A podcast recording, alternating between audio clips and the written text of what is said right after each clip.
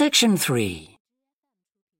You will hear a student called John talking to a professor about a design competition he is entering. First, you have some time to look at questions 21 to 25.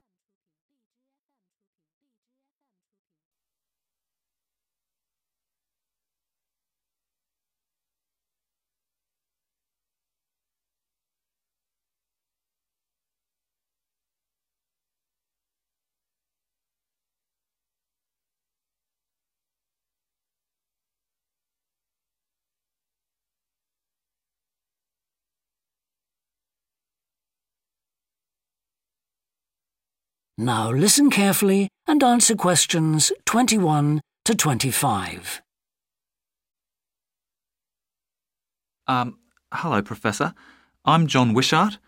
I'm working on my entry for the Global Design Competition. My tutor said you might be able to help me with it. Ah, yes, I got a copy of your drawings. Uh, come in and tell me about it. What sort of competition is it?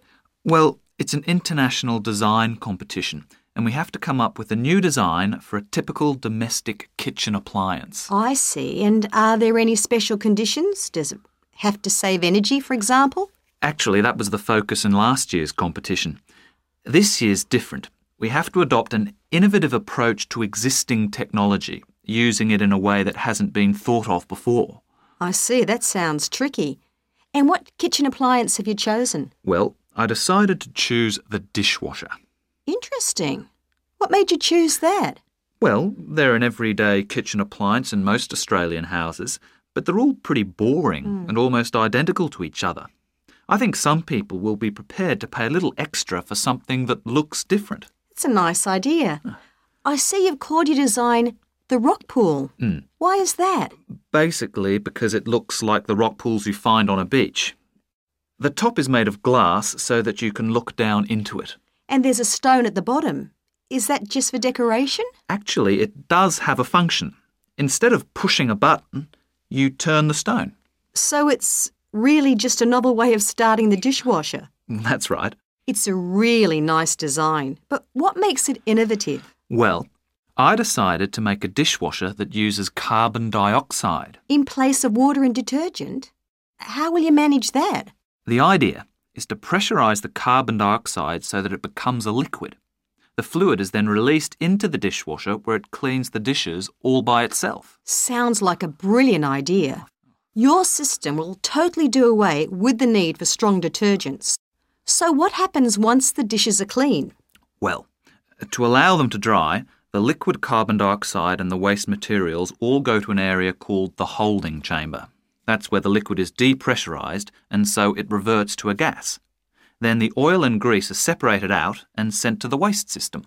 It sounds like you've thought it all out very thoroughly. So, what happens to the carbon dioxide once the process is complete?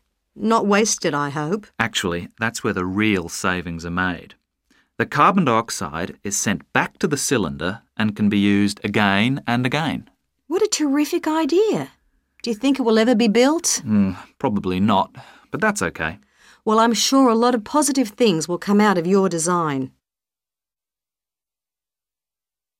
Before you hear the rest of the discussion, you have some time to look at questions 26 to 30.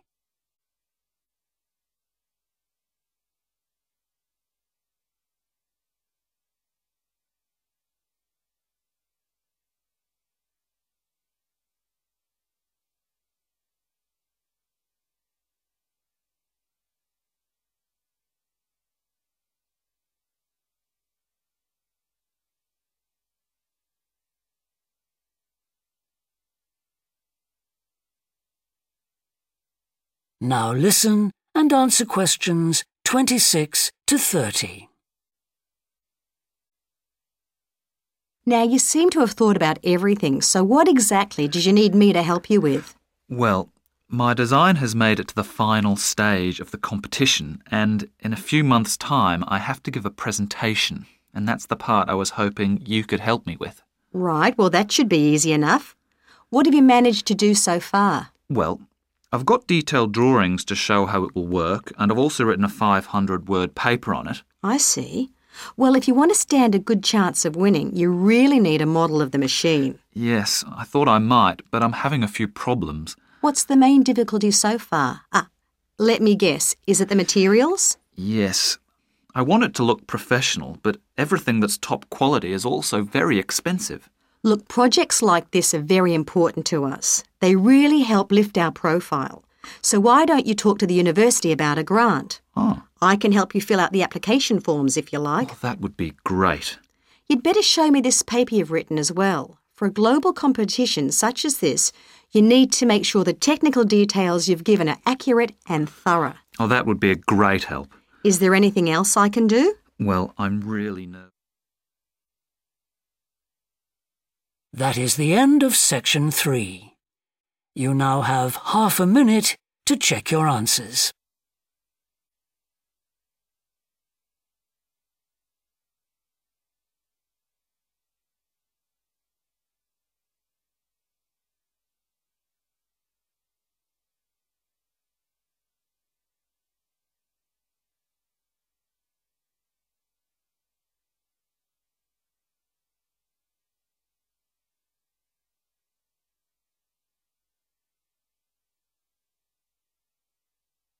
Now turn to section four.